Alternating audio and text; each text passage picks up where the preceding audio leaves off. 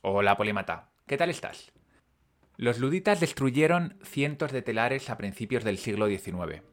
El desempleo, los bajos salarios y la prohibición de los sindicatos fue el caldo de cultivo para una rebelión de los obreros que terminó con miles de máquinas destruidas, talleres incendiados, empresarios amenazados, un ejército de más de 10.000 hombres en las calles y docenas de obreros en la horca.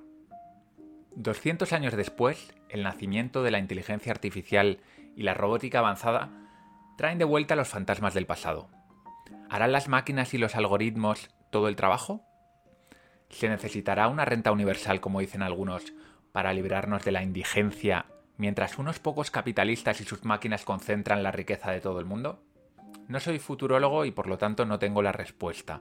Tampoco creo que nadie la tenga. Pero en este capítulo te voy a contar con ayuda de Henry Hazlitt, qué fundamentos hay detrás de este miedo tan propio del ser humano. Esto es Polímatas, conocimiento, razón y aprendizaje. Los luditas tenían razones para temer a las máquinas. En La riqueza de las naciones, Adam Smith cuenta que un obrero de una fábrica de alfileres podía hacer aproximadamente un alfiler al día sin ayuda de ninguna máquina, mientras que con las máquinas adecuadas podía hacer unos 4.800 alfileres diarios. Bajo esa perspectiva y sin tener en cuenta ningún otro factor, es indudable que las máquinas eliminan trabajos. William Felkin, en un libro de 1867, explica que la mayor parte de los obreros ingleses dedicados a la producción de medias tardaron más de 40 años para reponerse de la miseria y el hambre. Sin embargo, las máquinas no provocaron un desempleo masivo a largo plazo. A finales del siglo XIX, las fábricas de medias empleaban 100 veces más obreros que a principios de siglo. Pero el miedo a la máquina no ha sido exclusiva de los luditas. Tras la Gran Depresión, este miedo resurgió con fuerza, y su influencia dejó huella en leyes y normativas delirantes, orientadas a que los obreros dedicasen más tiempo a sus tareas y a que los empresarios mantuviesen empleos inútiles.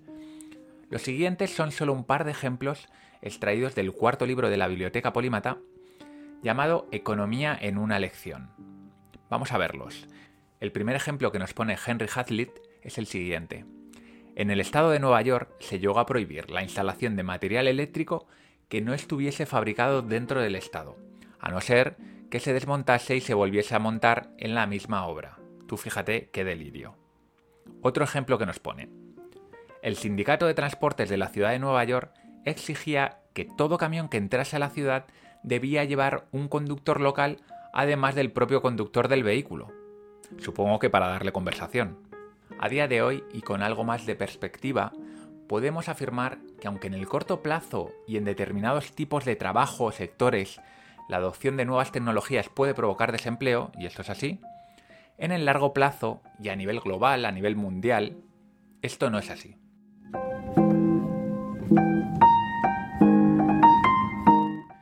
¿Y por qué no es así? Bueno, pues esto es lo que vamos a explicar a continuación. Porque es cierto que si miramos la historia y miramos los datos, el desempleo no ha aumentado sustancialmente en las últimas décadas ni en los últimos siglos desde la revolución industrial.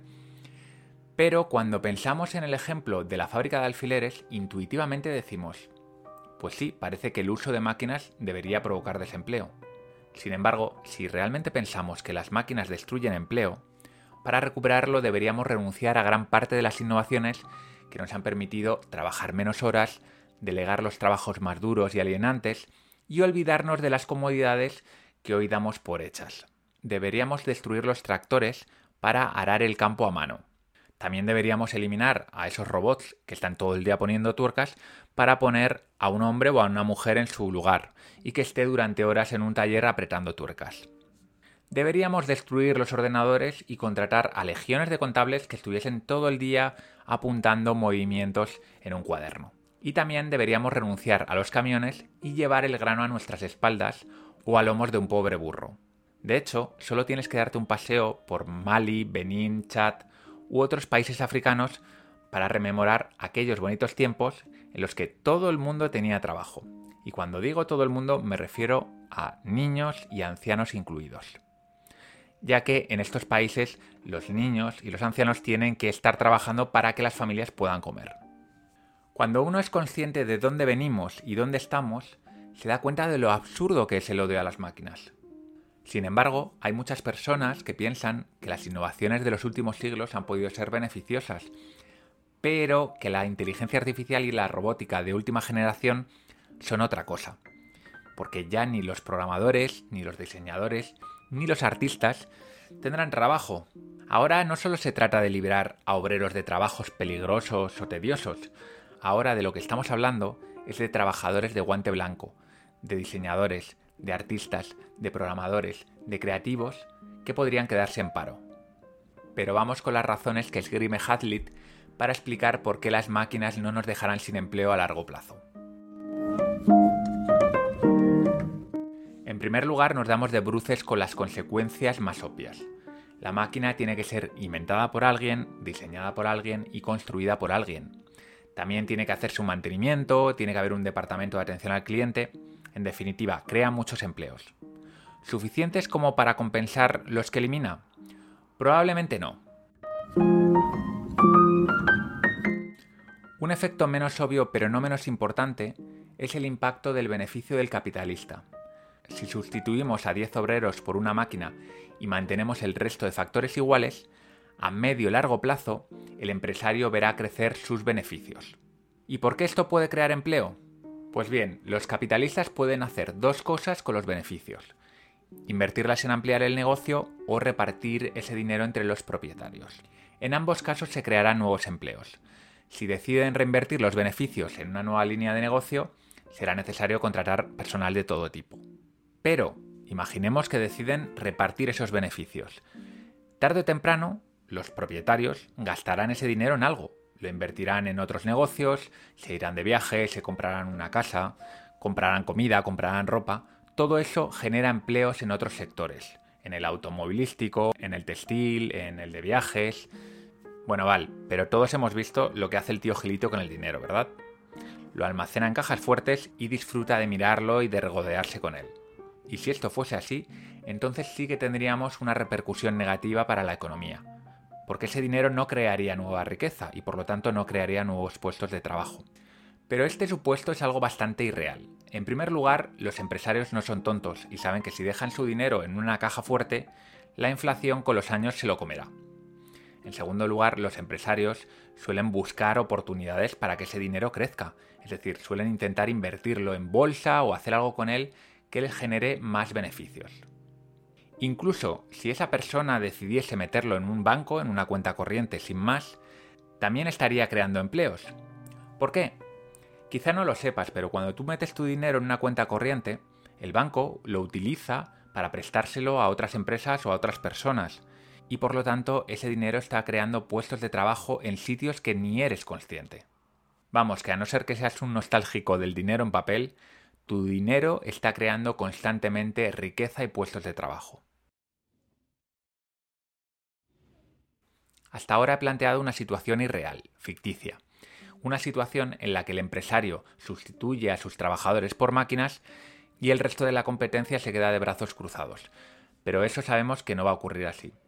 El resto de competidores comprarán también las máquinas y eso provocará una competencia que reducirá los precios paulatinamente.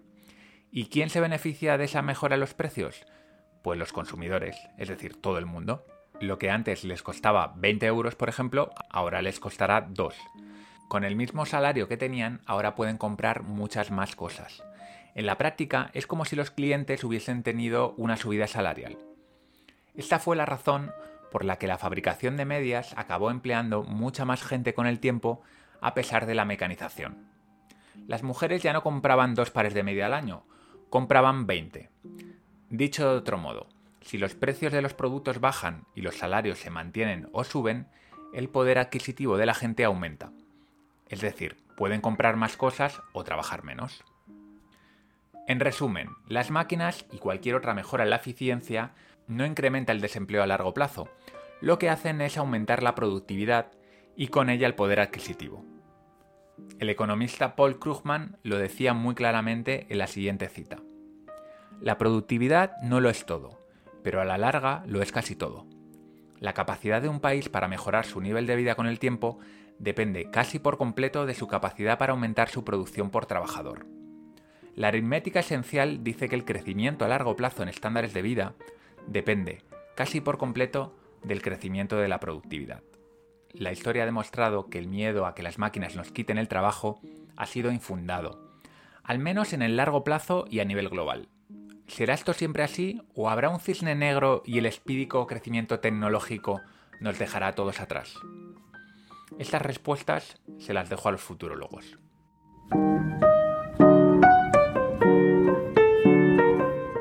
Pero no creo que debamos olvidarnos de los que se quedan atrás.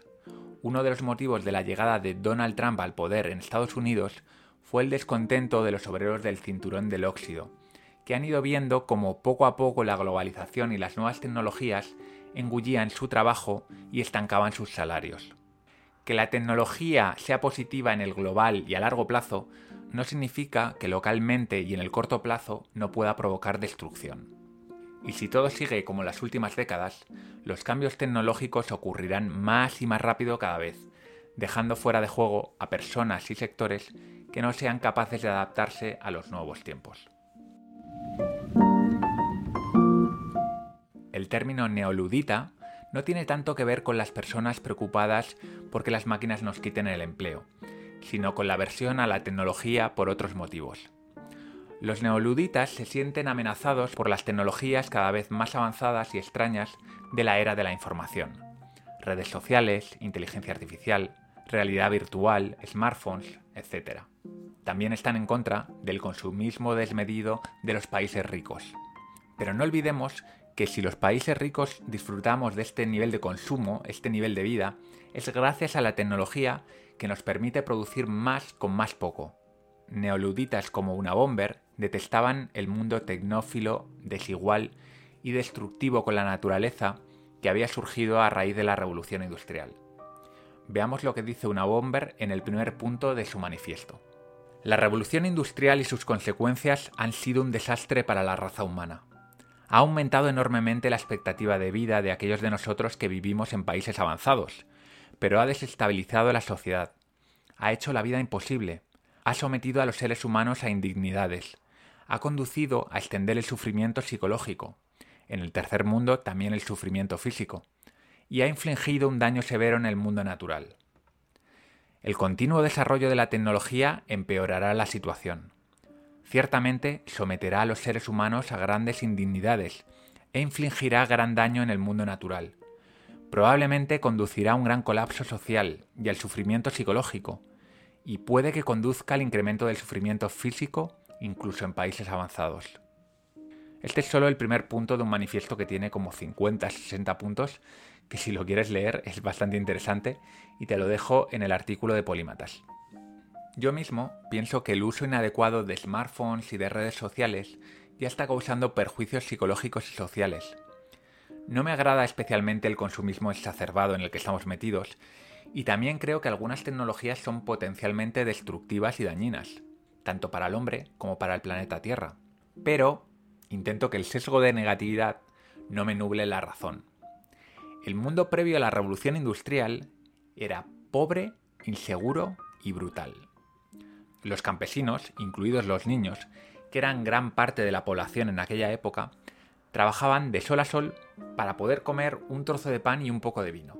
La gente moría por una simple infección y la vida podía ser tremendamente monótona. Y no nos engañemos, no vivíamos en armonía con la naturaleza. Hay cosas que un romántico como yo echa de menos.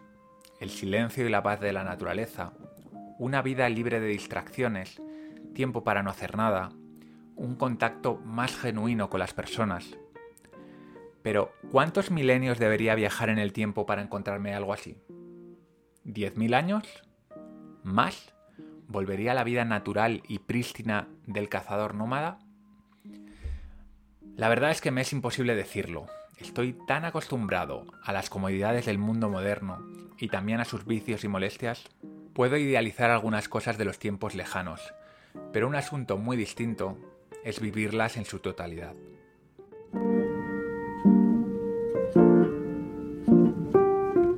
Bueno, Polímata, espero que te haya gustado este capítulo. Yo he disfrutado muchísimo porque es un tema que me parece crucial, entender el impacto positivo, pero también el negativo de las nuevas tecnologías, de las innovaciones en general, creo que es muy importante para poder argumentar en una conversación con amigos, con familia, por qué realmente las máquinas no nos quitan el trabajo, pero eso no significa que desde todos los ángulos todas las innovaciones sean positivas. Y sin más, si quieres profundizar en el complejo y sutil pensamiento de Henry Hazlitt, que es el filósofo y periodista americano en el que me he basado para hacer este capítulo, te recomiendo que te suscribas a la biblioteca Polímata, porque en breve vamos a leer y debatir su libro Economía en una lección. Voy a preparar un resumen, una reseña, una ficha descargable con las ideas principales del libro y las preguntas más importantes, y además podremos debatirlo en varias charlas que organizamos en la biblioteca. Y por si fuese poco, últimamente también hemos creado un grupo privado de Telegram en el cual podemos debatir estos libros y otros temas que nos interesan. Así que vete a polímatas.com con Y y suscríbete a la biblioteca Polímata. Bueno, Polímata, pues eso es todo por hoy. Nos vemos la semana que viene. Yo soy Val Muñoz de Bustillo y esto ha sido un capítulo más de Polímatas.